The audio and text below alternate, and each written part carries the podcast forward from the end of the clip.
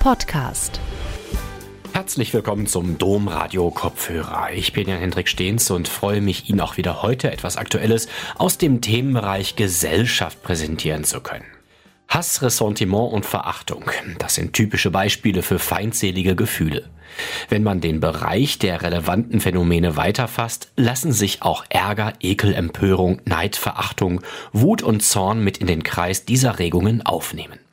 Aufgrund ihres aversiven Charakters tragen sie zu einer Zersetzung sozialer Gefüge bei. Christoph Dämmerling ist Inhaber des Lehrstuhls für Philosophie mit dem Schwerpunkt Theoretische Philosophie an der Friedrich Schiller Universität in Jena. In seinem Vortrag Feindselige Gefühle, die dunkle Seite des Geistes, präsentiert er eine kurze Skizze zur Philosophie der Gefühle im Allgemeinen und antwortet auf die Frage, was Gefühle sind. Seinen Vortrag hielt Professor Dämmerling im Rahmen des 25. Philosophikum Lech im September 2022. Gute Unterhaltung. Meine Damen und Herren, Hass, Ressentiment und Verachtung, dies sind typische Beispiele für feindselige Gefühle. Aufgrund ihres aversiven Charakters gelten feindselige Gefühle als Störenfriede, die man nicht gerne sieht am Tisch derjenigen, die sich für zivilisiert halten. Die Mätzchen zweier Fußballtrainer, Thomas Tuchel und Antonio Conte, die sich ohne Augenkontakt und dann auch noch zu lange und zu kräftig die Hand schütteln, wie jüngst nach dem Spiel zwischen Chelsea und Tottenham in der englischen Premier League, mag man mit Amüsement zur Kenntnis nehmen. Anlässlich solcher Szenen könnte man sich an einen der wenigen Verteidiger des Hasses erinnern, den englischen Schriftsteller William Hazlitt, der gestern Abend bereits gewürdigt wurde und der einen seiner Texte mit der Überschrift vom Vergnügen zu hassen versehen hat und dieses Vergnügen seinerseits mit Vergnügen skizziert. Aber auf der politischen Bühne sind feindselige Gefühle, insbesondere der Hass, vielberedete Sorgenkinder. Wo sie sind, sind Hetze und Gewalt nicht weit. Hass lässt Menschen in den Krieg ziehen und es handelt sich um ein Gefühl, welches zu unfassbaren Gräueltaten anstiften kann. Auch trägt Hass zu einer Zersetzung innerhalb sozialer Gefüge bei, in denen verschiedene Menschen mit unterschiedlichen Wertvorstellungen oder unterschiedlichen religiösen Orientierungen, die sie wechselseitig ablehnen, zusammenleben müssen. Gruppenintern kann der Hass jedoch ebenfalls stabilisieren und zusammenschweißen. Was der Hass aus und mit den Menschen macht, will ich im Augenblick gar nicht im Detail skizzieren. Er ist eine Kraft im menschlichen Leben und die Frage, wie mit ihm umzugehen ist, ist beileibe keine einfache Frage. Feindselige Gefühle zu verurteilen fällt nicht schwer, sie zu verstehen ist allerdings nicht immer leicht und das gilt insbesondere für den Hass, der zumeist auf offene Weise mit Gewalt verbunden ist. Hass wird oft abgelehnt gelegentlich auch von denjenigen, die dieses Gefühl haben. Deshalb ist das Gefühl anfällig für vielfältige Rationalisierungen und Uminterpretationen. Bevor Rezepte für den Umgang mit feindseligen Gefühlen ausgestellt werden können, so sie sich denn überhaupt ausstellen lassen, gilt es erst einmal auf den Begriff zu bringen, was feindselige Gefühle sind und wie sie funktionieren. Ein Phänomen auf den Begriff zu bringen heißt, in philosophischer Perspektive es zu beschreiben, es zu erklären, es zu verstehen. Philosophinnen stellen häufig die Frage, was etwas ist. Meine Antwort auf die Frage, was Hass ist, ist nicht originell. Das soll sie auch nicht sein, sie soll richtig sein. Hass ist ein mit Gewaltbereitschaft oder Gewalt verbundenes Gefühl radikaler Ablehnung. Hass ist ein mit Gewaltbereitschaft und Gewalt verbundenes Gefühl radikaler Ablehnung. Problematisch am Hass ist seine Verbindung mit Gewalt. Gefühle der Ablehnung, auch radikale Gefühle der Ablehnung, sollte man aufgeklärten Menschen allerdings zumuten können und man sollte sie ihnen auch zubilligen. Der erste, sehr kurz gehaltene Teil meines Vortrags präsentiert eine flüchtige Skizze zur Philosophie der Gefühle im Allgemeinen und antwortet auf die Frage, was Gefühle sind. Und auf dieser Grundlage werden dann im zweiten Teil Hass, Verachtung und Ressentiment einer Analyse unterzogen und miteinander in Beziehung gesetzt. Um den Hass zu verstehen, ist sein Verhältnis zu anderen feindseligen Gefühlen in Betracht zu ziehen. Der dritte Teil des Vortrags wirft die Frage auf, wie mit Gefühlen, insbesondere solchen der Ablehnung, umzugehen ist und stellt auch Bezüge zu aktuelleren Diskussionen über den Hass als politische Kraft her. Erster Teil, ganz kurz, Philosophie der Gefühle, eine Skizze. Was die Frage nach Gefühlen im Allgemeinen betrifft, so mag eine knappe Bemerkung genügen. In der neueren philosophischen Diskussion werden Gefühle häufig ähnlich wie Gedanken als geistige Zustände aufgefasst. Gefühle sind allerdings keine rein geistigen Zustände, sondern weisen sich zur Welt zu verhalten, im Rahmen derer häufig Bewertungen vorgenommen werden und die leiblich gespürt werden. Gefühle unterscheiden sich in spezifischer Form von anderen Weisen, sich auf die Welt zu beziehen. Anders als Gedanken besitzen Gefühle eine phänomenale Qualität. Das heißt, sie werden aus der Perspektive dessen, der sie hat, auf eine bestimmte Weise erfahren. Sie werden gespürt. Es klinge eigenartig zu sagen, ich habe Angst, fühle das aber nicht. Das Gefühl der Angst ist etwas anderes als der Gedanke, dass man sich gerade in einer gefährlichen Situation befindet. Gefühle sind aber nicht nur von Gedanken zu unterscheiden, sondern auch von bloßen Empfindungen, wie einem Kälteschauer oder einem Schmerz. Denn anders als Empfindungen haben Gefühle, und da gleichen sie wieder Gedanken, sie haben einen Inhalt, sie sind auf Sachverhalte oder Objekte in der Welt bezogen. Gefühle sind, wie die Philosophen sagen, intentionale Zustände, das heißt, sie sind auf etwas gerichtet. Intentionalität bedeutet hier so viel wie Gerichtetheit oder Bezogenheit. Viele Argumente sprechen dafür, dass Gefühle wie Gedanken und im Unterschied zu Empfindungen einen Weltbezug aufweisen, der allerdings anders zu explizieren ist als der Weltbezug eines Gedankens. Mit einem Gefühl ist man nicht einfach nur auf etwas gerichtet oder bezogen, etwas präsentiert sich nicht nur so oder so, sondern in diesem Bezogensein geht es um etwas, jemand ist betroffen und der Bezug manifestiert sich auf eine qualitative Art und Weise. Er wird gespürt. Mit qualitativen Erfahrungen eröffnet sich für die Wesen, die sie haben, ein Bedeutsamkeitshorizont. Im Licht eines Gefühls präsentiert sich etwas auf eine bedeutsame Weise als, grob gesprochen, gut oder schlecht. Die Bergwand präsentiert sich dem Bergsteiger, der sich durchsteigen möchte und der Angst verspürt, nicht auf eine neutrale Weise, sie präsentiert sich ihm als bedrohlich oder gefährlich. In der Angst spürt er die Gefahr, die von der Wand ausgeht. Im Fall von Gefühlen sind der intentionale Aspekt, das Bezogensein und die qualitative Dimension, das Spüren von vornherein miteinander verwoben. Gefühle lassen sich als qualitatives Gewahrsein von etwas auffassen. Anders als ein bloßes Gewahrwerden oder Sehen ist das Gefühl der Angst zum Beispiel auf spezifische Weise auf etwas in der Welt gerichtet. Für diesen Umstand, man bezieht sich auf etwas im Lichte einer Emotion, hat sich die Rede von einer affektiven Intentionalität eingebürgert. Ich will es für den Augenblick bei dieser kurzen Skizze meiner grundsätzlichen Sicht der Dinge belassen und mich nun den feindseligen Gefühlen zuwenden und insbesondere drei davon näher betrachten. Hass, Verachtung und Ressentiment. Wer ein Gefühl hat, der wird von etwas betroffen. Durch ein Gefühl tritt ein Weltausschnitt in den Blick und Gefühle machen deutlich, was einem wirklich wichtig ist. Das gilt auch für den Hass. Ebenso wie andere Gefühle hat Hass zunächst einmal durchaus eine positive Funktion, indem sich vermöge seiner die Welt in einem bestimmten Licht präsentiert. Wer hasst, der sieht etwas, was andere nicht sehen. Selbst wenn man das Widerwärtige und Hassenswerte, was der Hassende zu sehen vorgibt, als Ergebnis einer subjektiven Projektion betrachtet, dem auf der Seite des gehassten Objekts keine Eigenschaft entspricht, könnte man dem Hass immer noch einen Erkenntniswert zubilligen. Er informiert den Hassenden darüber, was für ihn auf negative Weise von Belang ist und was nicht gewollt bzw. abgelehnt wird. Wäre dies alles, müsste man den Hass nicht fürchten. jedenfalls nicht mehr als andere feindselige Gefühle. Denn alle feindseligen Gefühle sind Ablehnungsgefühle.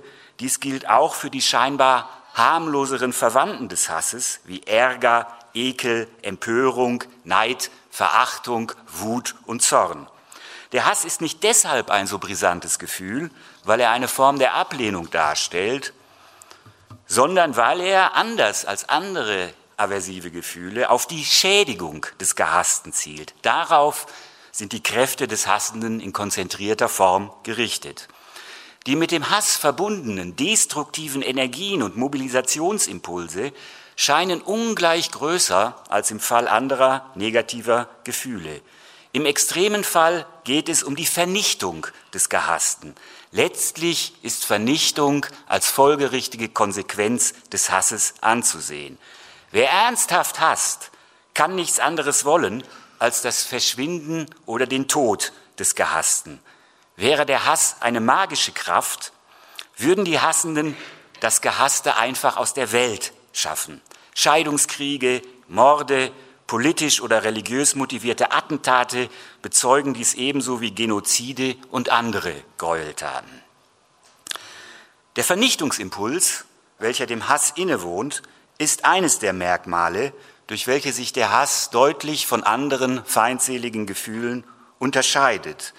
Ein weiteres spezifisches Merkmal des Hasses besteht darin, und darauf hat Aurel Kolnay, von dem auch gestern Abend schon die Rede war, das erste Mal aufmerksam gemacht. Ein weiteres spezifisches Merkmal des Hasses besteht darin, dass er Tiefe und Zentralität besitzt. Das sind die Ausdrücke, die Kolnay verwendet und was er hier meint, ist erläuterungsbedürftig. Ich verstehe ihn so. Die Rede von der Tiefe eines Gefühls betrifft die Frage nach der Verankerung des Gefühls in der Psyche. Tief ist ein Gefühl, wenn es alle Bereiche der Person im Sinne einer grundierenden Tönung durchzieht. Es muss aber nicht unbedingt einen durchgreifenden Einfluss auf die Lebensgestaltung haben und auch nicht immer im Mittelpunkt der Aufmerksamkeit stehen. Die Rede von der Zentralität hingegen bezieht sich auf die aktuelle Stellung eines Gefühls in der Psyche, darauf, dass es die Aufmerksamkeit gefangen nimmt. Als Beispiele für tiefe Gefühle ohne Zentralität, dieses Beispiel führt auch Kolnay an, lassen sich mystische Stimmungen anführen. Beispiel für ein Gefühl mit Zentralität, aber ohne Tiefe, ist der Ärger. Der Ärger beispielsweise über den mangelnden Service in einem Restaurant solche Gefühle können unmittelbar mit einem Handlungsdruck verbunden sein, aber auch schnell wieder verfliegen. Sie ärgern sich über den mangelnden Service und fuchteln dann mit der Hand in der Luft herum, um auf sich aufmerksam zu machen. Das klappt nicht, dann stehen sie mit wütendem Gesicht aus, auf und verlassen das Lokal Zehn Minuten später sitzen sie woanders, das Gefühl spielt überhaupt keine Rolle mehr, sie sind glücklich und zufrieden. Also solche Gefühle können schnell wieder verfliegen und das ist beim Hass anders. Hass ist sowohl tief in dem Sinne, dass Hassende zur Gänze von dem Gefühl umgriffen werden, sie ihm kaum entkommen können, als auch zentral, er bindet die Aufmerksamkeit. Hass durchzieht eine Person, er ist tief und er ist ein aufmerksamkeitsheischendes Gefühl, er besitzt Zentralität. Kommen wir nun zu den möglichen Objekten des Hasses. Auch wenn Redeweisen wie die, und solche Redeweisen haben wir auch hier schon gehört, dass man eine bestimmte Musik, eine Stadt, eine Landschaft, bestimmte Umgangsformen hasst, durchaus verbreitet sind, handelt es sich beim Hass im Kern um ein Gefühl, welches sich in der Regel auf Personen und Personengruppen bezieht, nicht auf unbelebte Gegenstände. Hass scheint sich nur auf Objekte richten zu können, die man für voll nimmt und denen man in moralischer Perspektive etwas zurechnen zu können glaubt. Und ich denke, das führt schon in die Nähe der These, die uns Konrad Paul Liesmann gestern Abend nahezubringen versucht hat, nämlich, dass es Bezüge und Beziehungen gibt zwischen dem Hass und der Fähigkeit, zwischen Gut und Böse zu unterscheiden. Also Hass kann sich im Grunde nur auf Objekte richten, denen man in moralischer Perspektive etwas zurechnen zu können glaubt.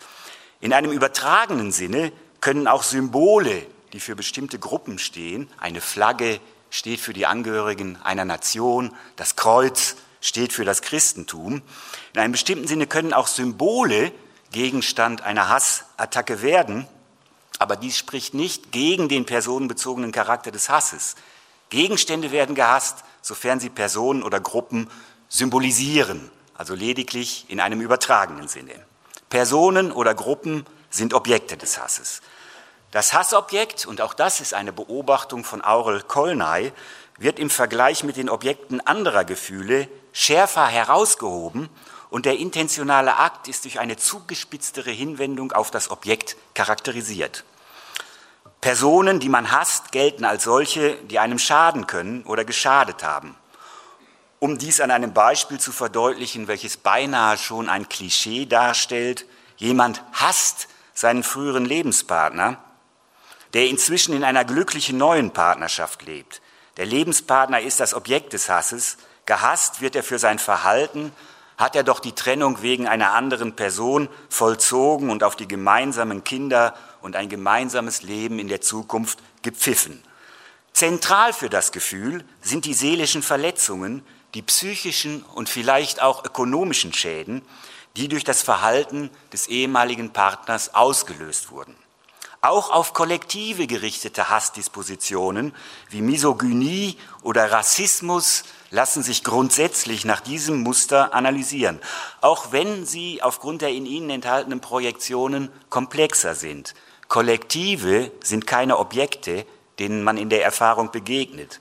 In einem bestimmten Sinne werden sie durch eine Projektion in Form der Zuschreibung einer gemeinsamen Eigenschaft erzeugt. Frauen oder Afrikaner werden gehasst. Sie sind Objekt des Gefühls, da sie als zügellos, verschwenderisch, boshaft, kriminell oder übergriffig gelten und in der Perspektive des Hassenden Schäden hervorrufen, wie sexuelle, ökonomische und moralische Frustration, Bedrohung der sozialen Ordnung, die Auflösung gemeinsam geteilter Werthorizonte und Vorlieben. Ob die Schädigungen real sind oder nicht, spielt keine Rolle. Entscheidend ist allein die Perspektive des Hassenden. Entscheidend sind allein die Überzeugungen, die der Hassende hegt, unabhängig davon, ob diese wahr sind oder nicht.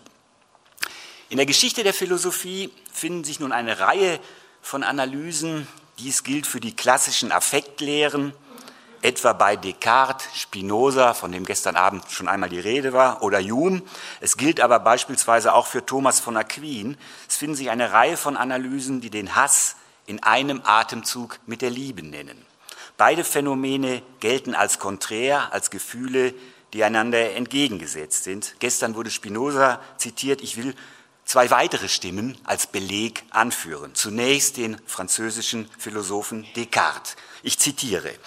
Aber wenn uns eine Sache als unserer Ansicht nach gut dargestellt wird, das heißt als uns zuträglich, so bewirkt das, dass wir für sie Liebe empfinden. Und wenn sie uns als schlecht oder schädlich dargestellt wird, erregt das Hass in uns. Zitat Ende. Und der Schotte Hume stellt fest, ich zitiere, Liebe und Hass haben nicht nur eine Ursache, die sie hervorruft, nämlich Lust und Unlust, und ein Objekt, auf das sie sich beziehen, nämlich eine Person oder ein denkendes Wesen, sondern auch ein Ziel, das sie zu erreichen bestrebt sind, nämlich das Glück, Glück oder Unglück der geliebten oder gehassten Person. Zitat Ende. Gut und zuträglich, schlecht und schädlich, so lauten die einschlägigen Charakterisierungen. Die Hinweise auf die Schädlichkeit treffen sich mit meinen Überlegungen zur Normalform des Hasses. In einem gewissen Sinne sind Liebe und Hass einander entgegengesetzt, aber lassen sich aus, diesen, äh, lassen sich aus diesem Hinweis Schlüsse auf die Verfassung der betreffenden Gefühle ziehen. Liebe und Hass können schließlich ineinander übergehen oder sich miteinander verbinden. Entgegengesetzt sind diese Gefühle zunächst einmal in dem einfachen Sinn, dass die hedonischen Valenzen, die mit ihnen verbunden sind, gegenläufig sind. Liebe ist mit Lust, Hass mit Unlust verbunden. Dass beide Gefühle häufig in einem Atemzug zur Sprache gebracht werden, hängt sicher auch damit zusammen, dass sie beide von großer Intensität sein können und ihre Objekte als solche von großer Bedeutsamkeit erfahren werden. Von den Bezügen zur Liebe möchte ich im Folgenden absehen, da sie mir keine so weitreichenden Aufschlüsse über den Hass zu geben scheinen. Weiterführen Vergleiche zwischen dem Hass und Gefühlen, die näher mit ihm verwandt sind. Wer Hass theoretisch verstehen möchte, tut gut daran, ihn im Zusammenhang mit anderen feindseligen und, und aggressiven Gefühlen zu betrachten. Bleiben wir für den Augenblick noch beim Hass. Hass geht mit Feindschaft und Ablehnung einher. Er impliziert dezidiert negative Wertungen. Wie bereits meine kurze Charakterisierung deutlich gemacht hat, werden Personen oder Gruppen aus einem bestimmten Anlass gehasst. Ich hasse meinen Ex-Partner. Er hat mich verlassen und in eine schwierige Situation gebracht. Wenn ich könnte, würde ich ihn vernichten. Ich hasse Ausländer. Sie stiften Unruhe und führen dazu, dass Werte, die mir wichtig sind, nicht mehr fraglos anerkannt werden. Wenn ich könnte, würde ich sie vernichten. In dieser geordneten und einfachen Form werden Hassende selten oder vielleicht auch nie reden oder denken. Aber der artikulierbare halt von, Gehalt von Hassgefühlen lässt sich sicher in dieser Form zum Ausdruck bringen. Betrachtet man die angeführten Formulierungen, die ich hier nur stellvertretend angeführt habe, ähm, die zielen darauf ab, die Normalform eines Hassurteils darzustellen.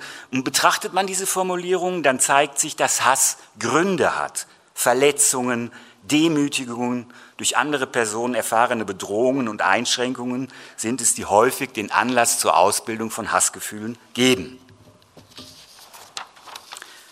Rechtfertigungen für den Hass mögen zwar in der Perspektive des Hassenden als belangvoll angesehen werden, aber aus der Warte Außenstehender kann durchaus unklar bleiben, ob Gründe für Hass tatsächlich bestehen oder lediglich vorgegeben werden. Ganz unabhängig davon jedoch zeigt sich, dass selbst ein Gefühl wie der Hass, der, das häufig als durch und durch irrational gilt, interne Rationalitätsbedingungen besitzt, gerechtfertigt und seinerseits als Grund für Handlungen angeführt werden kann. Als Reaktion auf Verletzungen oder Bedrohungen scheint der Hass nachvollziehbar, was nicht unbedingt heißt, dass er dadurch an Akzeptanz gewinnt. Auch wenn sich Hassreaktionen rationalisieren lassen und das Gefühl sowohl erklärbar hinsichtlich seiner Entstehung und verstehbar bezüglich seiner Handlungstendenzen und der ihm innewohnenden Racheimpulse ist, so führen die dem Hass innewohnenden Handlungstendenzen und die mit ihm verbundene Heftigkeit dazu, den Hass gänzlich unter Irrationalitätsverdacht zu stellen und ihn moralisch zu brandmarken. Verstärkt wird der Eindruck der Irrationalität dadurch, dass sich der Hass ganz unabhängig von den Umständen, die ihn veranlasst haben und die zu seiner Rechtfertigung herangezogen werden, einfressen und grundlos gehegt werden kann. Das Hass sich einfressen und mehr oder minder anlasslos langfristig schwelen kann, sich gegenüber gegenläufigen Tendenzen abschotten kann, deutet auch darauf hin, dies sei nur am Rande bemerkt, in weniger als ein akutes Gefühl im Sinne einer zeitlich strukturierten Episode anzusehen, die einen Anfang hat, einen Verlauf und ein Ende hat, sondern ihn vielmehr als eine Disposition aufzufassen, die sich als latente Einstellung manifestiert. Hass dauert und kann sich sogar über Generationen von Individuen, Familien oder sozialen Gruppen hinweg erstrecken. Er kann bestehen bleiben, auch wenn sich die Elemente, die als feste Größe in einer Rechtfertigungserzählung auftreten, längst verflüchtigt haben. Und die Literatur ist voll von solchen Hassgeschichten, die Kulturgeschichte ist voll, die Mythen. Michael Köhlmeier hat uns ein wenig davon vor zwei Tagen auf so wunderbare Weise zur Darstellung gebracht. Es geht mir jetzt nicht darum, Hassgefühle zu verteidigen oder gar die Allgegenwart kollektiver Hassdispositionen durch einen Verweis auf deren Verständlichkeit zu beschönigen. Es geht mir vorerst nur um eine theoretische Beschreibung, zumal eine Verwerfung des Hasses oder auch seine Legitimierung eine genaue Beschreibung, und darum geht es mir, voraussetzt. Bislang habe ich den Hass als ein Gefühl beschrieben, welches mit einer auf Vernichtung zielenden Feindschaft einhergeht, dessen Objekte Personen oder Personengruppen sind, die als Urheber von Verletzungen und Bedrohungen gelten. Welche weiteren Merkmale lassen sich ausmachen? Hass ist in der Regel ein Gefühl, für das eine Vertikalität charakteristisch ist und welches typischerweise auf den sozialen Status bezogen von unten nach oben verläuft. Es sind tendenziell Unterlegene oder solche, die sich unterlegen fühlen, die hassen. Sozial Schwache hassen die Bonzen. Untergebene hassen Vorgesetzte. Konkurrenten in irgendeiner Sache hassen den vermeintlich stärkeren Nebenbuhler. Die Liste ließe sich fortsetzen.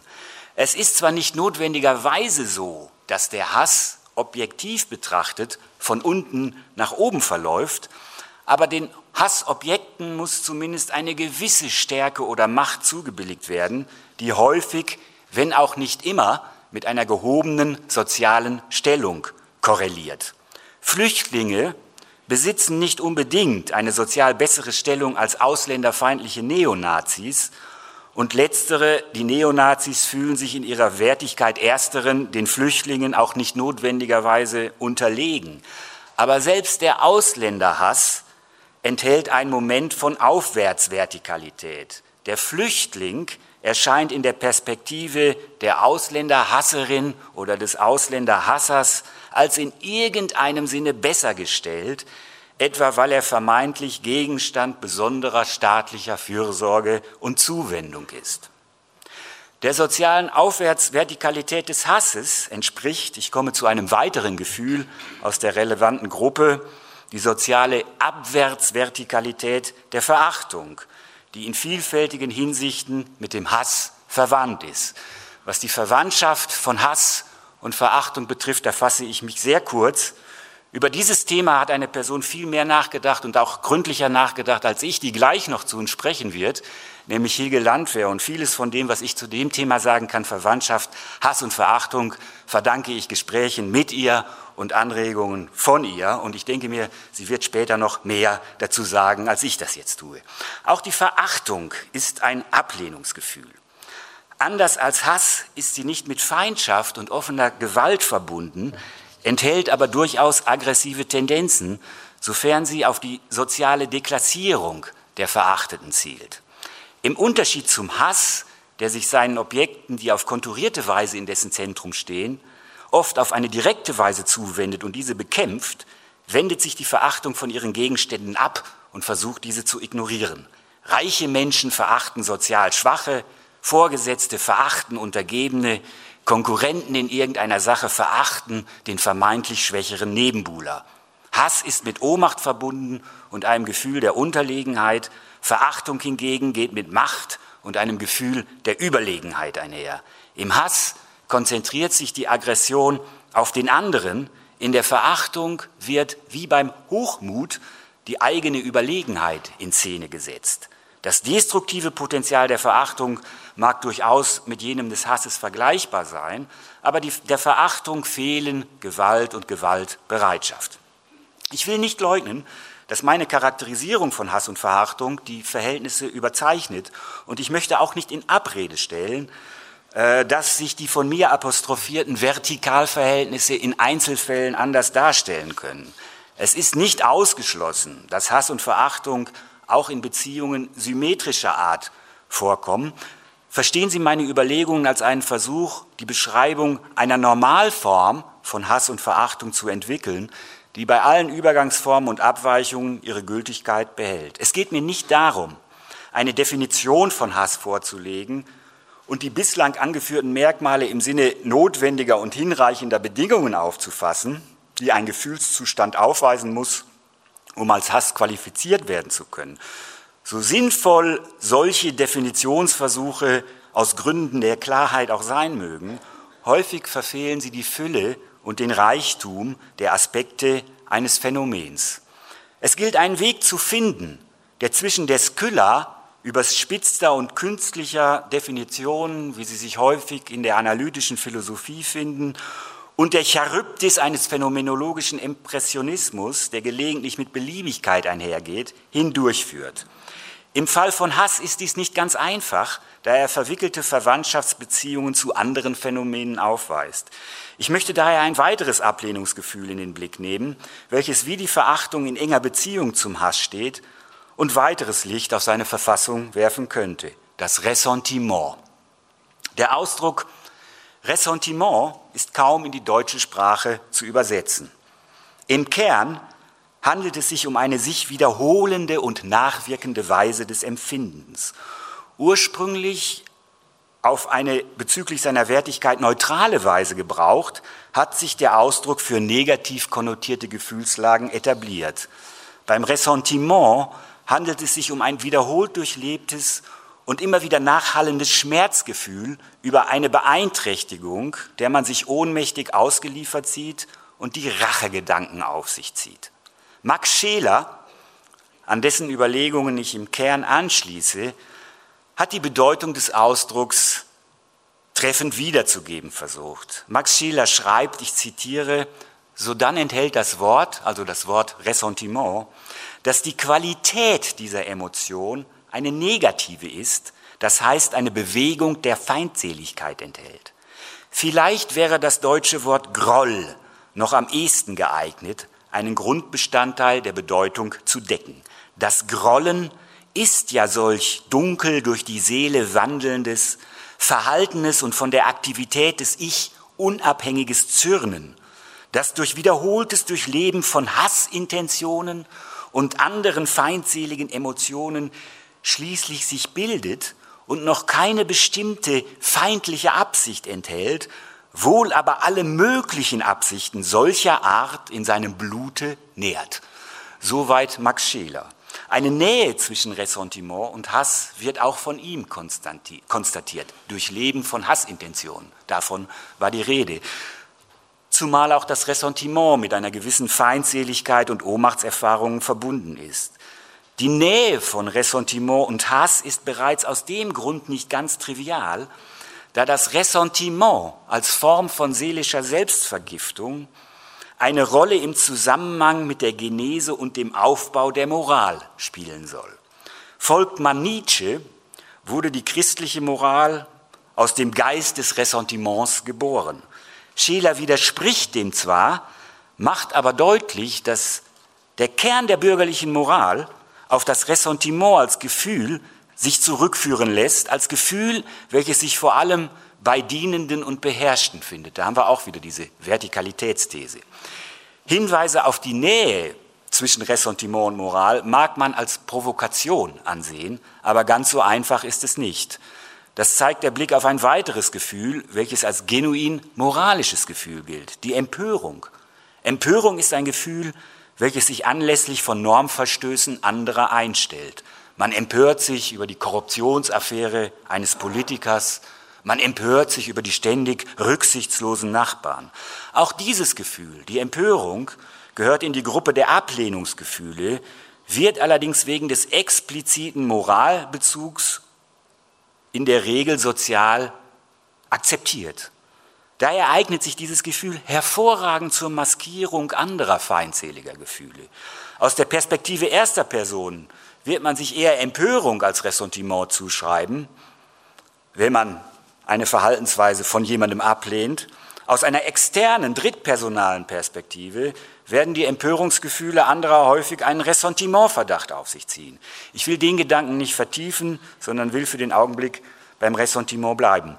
Folgt man der Analyse Schelers, sind zwei Ausgangspunkte für das Ressentiment in Betracht zu ziehen. Zum einen ein Racheimpuls, zum anderen Neid, Eifersucht und Konkurrenzstreben.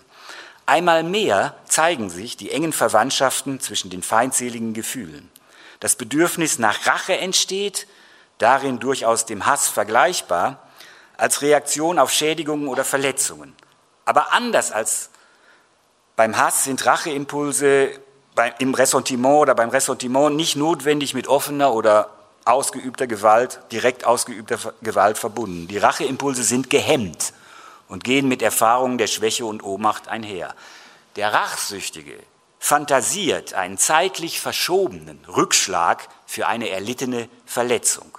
Racheimpulse sind als Vorbereitung einer tätigen Reaktion anzusehen und weil die Sehnsucht nach Rache mit Hemmungen, zeitlichen Verzögerungen und Ohnmachtserfahrungen einhergeht, ist sie für die Ausbildung von Ressentiment zentral. Hassende, die ihren Hass aktiv gestalten, indem sie dessen Objekte zu schädigen versuchen, verfallen nicht dem Ressentiment. Man könnte das Ressentiment, und in diese Richtung gehen auch die Überlegungen Schelers, geradezu als eine Art von gehemmtem Hass verstehen. Die Frage, nach der sozialen Aufwärts- bzw. Abwärtsvertikalität ist im Fall des Ressentiments schwieriger zu beantworten als bei Hass oder Verachtung. Für ersteren Hass ist eine Aufwärtsvertikalität charakteristisch, für letztere die Verachtung eine Abwärtsmentalität. Ressentiment scheint seiner Natur nach eher ein horizontaler Affekt zu sein, darin dem Neid nicht unähnlich. Neid ist ein Gefühl des Vergleichs. Wer eine andere Person wegen bestimmter ihrer Eigenschaften, ihrer Besitztümer beneidet, setzt voraus, dass diese Person ihm in grundsätzlicher Hinsicht vergleichbar ist.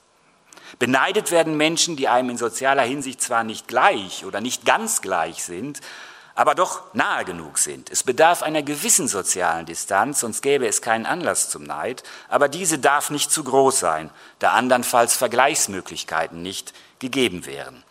Im Ressentiment, so denke ich, finden sich sowohl horizontale wie auch vertikale Elemente. In diesem Sinne und genau deshalb hält Scheler das Ressentiment für einen emotionalen Glutkern in bürgerlichen Gesellschaften. Einerseits gibt es gleiche politische Rechte und formale soziale Gleichberechtigung. Andererseits gibt es große Differenzen im Einkommen, beim Besitz und der Macht einzelner Bürger. Gleiche Rechte führen zu einer horizontalen Perspektive, die angeführten Differenzen zu einer negativen, äh, zu einer vertikalen Perspektive. Wie der Neid ist auch das Ressentiment ein Gefühl, welches unvorteilhafte Vergleiche zur Grundlage hat. Aufgrund der Ohnmachtserfahrungen und Hemmungen, die mit ihm einhergehen, ist Ressentiment aber anders als Hass eher nach innen gerichtet, also das, was heißt nach innen, auf einen selber gerichtet ähm, und ähm, führt dazu, führt nicht zur Gewalt gegen andere, sondern zur Erfahrung eigener Minderwertigkeit und zur Selbstvergiftung. Hass, Verachtung, Neid und Ressentiment sind allesamt einschlägige, feindselige Gefühle und es kann nicht überraschen, dass sie sich bestimmte Merkmale teilen. Von besonderem Interesse sind allerdings auch die Unterschiede. Während für den Hass der aggressive, gewalttätige, gewaltsuchende Bezug auf das Gehasste charakteristisch ist und er sich eben mit Gewalt und Gewaltandrohung verbindet, wendet sich die Verachtung vom Objekt ab. Neid geht in der Regel nicht mit Gewalt einher, vielmehr bohrt oder nagt das Gefühl im Neider.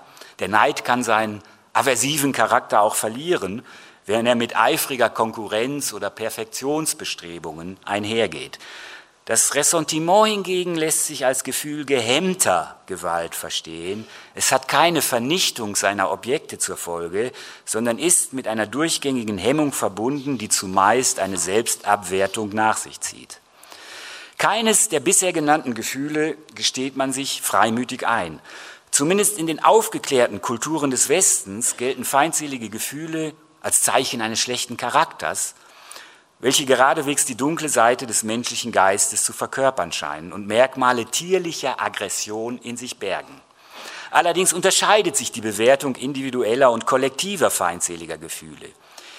Individueller Hass wird in charakterlicher bzw. normativer Perspektive zumeist verworfen, gilt als abwegig, auch wenn dem Hassenden vielleicht zugestanden wird, gegenüber dem Objekt seines Hasses ein Ablehnungsgefühl zu verspüren, bleibt der Hass wegen seiner Tendenz zur Zerstörung und Vernichtung fragwürdig.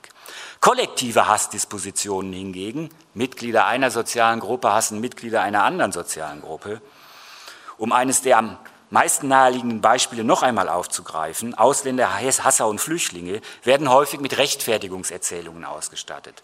Der Hass wird legitimiert, indem die Objekte des Hasses im Allgemeinen schlecht gemacht werden. Und in diesen Erzählungen wird deutlich, dass und wie die verschiedenen feindseligen Gefühle, Neid, Ressentiment, Verachtung, Empörung miteinander verbunden sind und wie die Perspektiven der Überlegenheit und Unterlegenheit in ein immer wieder neues Verhältnis treten. Kollektive Hassgefühle legitimieren sich in der Regel durch Übergeneralisierungen, im Rahmen derer die konkreten Eigenschaften einzelner Mitglieder einer Gruppe gar nicht mehr in Betracht gezogen werden. Lassen Sie mich nach der Beschreibung des Hasses und seiner Beziehung zu anderen feindseligen Gefühlen zu der Frage kommen, wie mit den betreffenden Gefühlen, insbesondere mit dem Hass, umzugehen, ist. Dritter und letzter Teil des Vortrags wie ist mit Hass umzugehen? Die Frage ist komplizierter, als sie auf den ersten Blick aussieht, zumal sich in ihr eine Reihe von Faktoren miteinander verbinden, die es auseinanderzuhalten gilt. Zum einen stellt sie eine spezifische Form der Frage dar, wie mit Gefühlen überhaupt umzugehen ist.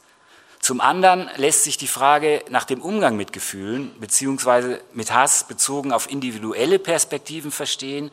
Sie kann aber auch in politischer und rechtlicher Perspektive gestellt werden und den Umstand betreffen, wie Gefühle im öffentlichen Raum zu handhaben sind.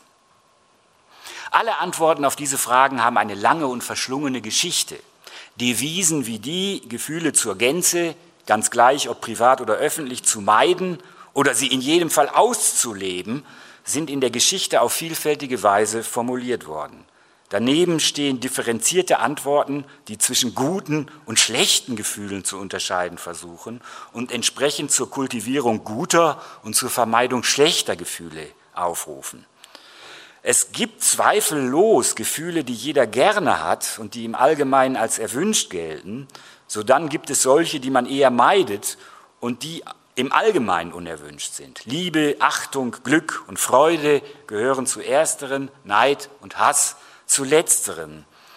Aber auf der Grundlage welcher Kriterien lassen sich gute und schlechte Gefühle voneinander unterscheiden und was soll es überhaupt heißen, abgesehen davon, dass sich die einen Gefühle gut anfühlen und die anderen schlecht, von guten und schlechten Gefühlen zu reden. Was für Kriterien kann man da zugrunde legen? Legt man die hedonische Qualität zugrunde, dann gelangt man zu anderen Ergebnissen als dann, wenn man nach sozialer Nützlichkeit oder funktionalem Erfolg fragt. Und selbst wenn man klare Kriterien hätte zur Unterscheidung zwischen guten und schlechten Gefühlen, stünde man immer noch vor dem Problem, dass es sich bei Gefühlen um außerordentlich widerspenstige Phänomene handelt, auch wenn sie sich in einem bestimmten Sinn gestalten lassen, was sich ja zahlreiche Therapieformen zu Nutzen machen, so gilt doch, dass Gefühle uns zumeist widerfahren und die können nicht einfach dadurch, dass man einen Schalter umlegt, ähm, angeworfen oder abgestellt werden. Ja?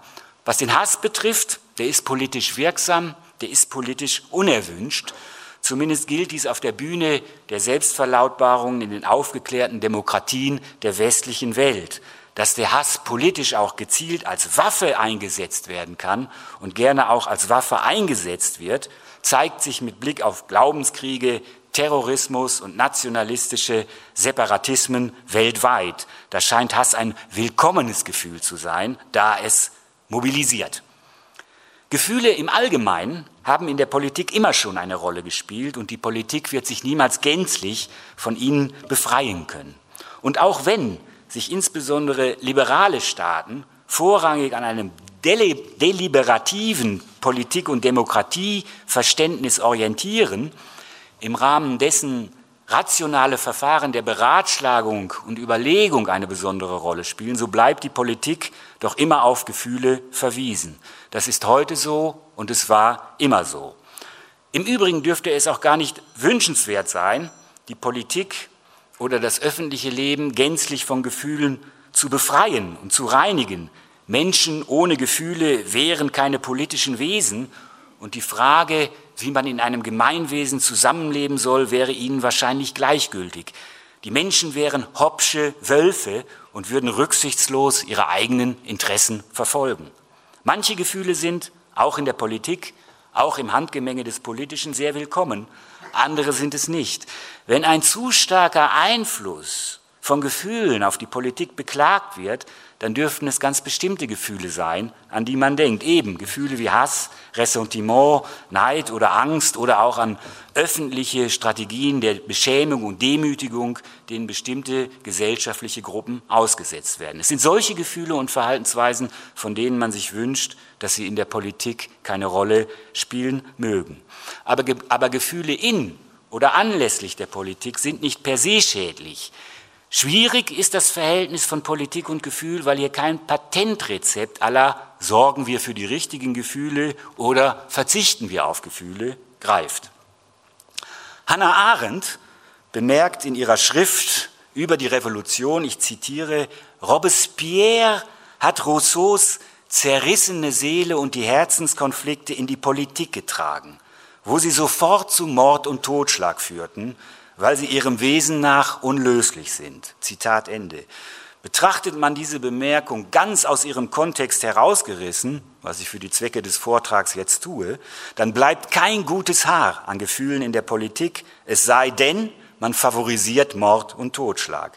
Sollte man sich also nicht auf die Tugenden des klassischen politischen Liberalismus besinnen und für eine klare Trennung von Politik und Gefühl eintreten? Ich meine nein. Gefühle gehören dazu, leider auch die, welche das Zusammenleben gefährden. Gleichwohl sollte niemand die Kraft der Vernunft unterschätzen, auch im politischen Leben nicht. Vernunft ist ein großes Wort, bei dem sich die meisten eher zu viel als zu wenig denken. Ich spreche daher lieber von vernünftigen Fähigkeiten. Und wer über solche Fähigkeiten verfügt, der kann mindestens zwei Dinge. Er kann seine Überzeugungen und Handlungen an Gründe orientieren, er kann seine Überzeugungen und Handlungen rechtfertigen und er ist in der Lage dazu, Schlüsse zu ziehen. Sofern man alle Menschen in gleicher Weise als Wesen ansieht, die über vernünftige Fähigkeiten verfügen, spricht wenig dagegen, Prozesse der politischen Willensbildung und Entscheidungsfindung in erster Linie an deliberative Verfahren der Beratschlagung und Überlegung zu knüpfen. Im Fall von politischen Konflikten kommen demokratische Gesellschaften nicht ohne Argumente aus und auch nicht ohne eine Offenheit für die Argumente der anderen.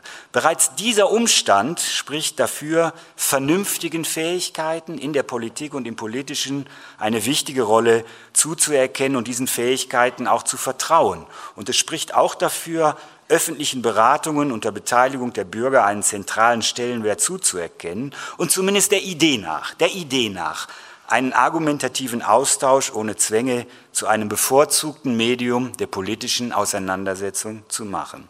Gleichwohl müssen Gesellschaften mit Gefühlen umgehen können. Und das gilt auch für Ablehnungsgefühle. Nicht, weil es falsch wäre, auf die Kraft vernünftiger Fähigkeiten zu vertrauen, sondern weil solche Fähigkeiten nicht in der Luft hängen und sich gar nicht von affektiven Weltbezügen loslösen lassen. Die einfache Gegenüberstellung von vernünftigen Fähigkeiten und Gefühlen ist bereits aus rationalitätstheoretischen Gründen verfehlt und Diskussionen über Gefühle und die Politik täten gut daran, diesen Fehler nicht zu wiederholen und Gefühle nicht per se als irrationale Kräfte auszuschließen. Vernünftige Fähigkeiten, ich komme zum Schluss, und politische Ansprechbarkeit gehören zusammen. Gründe für oder gegen bestimmte politische Maßnahmen, Beratungen über mögliche Kompromisse in einem Konflikt, in einem, Konflikt, in einem Konfliktfall vollziehen sich nicht im luftleeren Raum. Menschen haben unterschiedliche Interessen und Bedürfnisse. Menschen haben unterschiedliche Wertvorstellungen und daran sind Gefühle geknüpft auch solche der Ablehnung und auch solche der radikalen Ablehnung von fremden Interessen und Werten. Wer eine andere Lebensform ablehnt, weil er seine eigene für besser hält, muss diese ablehnen dürfen, wie er im Übrigen auch seinerseits in der Lage sein muss, die Ablehnung durch andere auszuhalten. In Ablehnungsgefühlen, auch im Hass, drücken sich Einstellungen aus, über deren Berechtigung und Angemessenheit sich diskutieren lässt und die darauf warten, im Austausch von Gründen eine elaborierte Gestalt zu gewinnen. Feindselige Gefühle, es gilt auch für den Hass, sind in diesem Sinne nicht ausschließlich als destruktive Kräfte anzusehen, auch sie geben uns etwas zu verstehen. Auch die dunkle Seite des Geistes ist eine Seite des Geistes. Kultivieren wir sie und seien offen für Ablehnung, ohne uns den Exzessen von Gewalt und Hetze hinzugeben. Vielleicht könnte eine Offenheit für eine Kultur der Ablehnung und in Zeiten von Political Correctness hat man manchmal den Eindruck, dass diese Offenheit für eine Kultur der Ablehnung verloren gegangen ist, weil vieles dann oder fast alles als gleich viel wert gilt. Es ist aber nicht alles gleich viel wert. Und ich denke, vielleicht könnte eine Offenheit für eine Kultur der Ablehnung helfen, das destruktive Potenzial des Hasses einzudämmen. Das mag eine fromme Hoffnung sein, wäre aber einen Versuch wert. Ich bedanke mich für die Aufmerksamkeit. Domradio Kopfhörer. Weitere Informationen finden Sie auf domradio.de.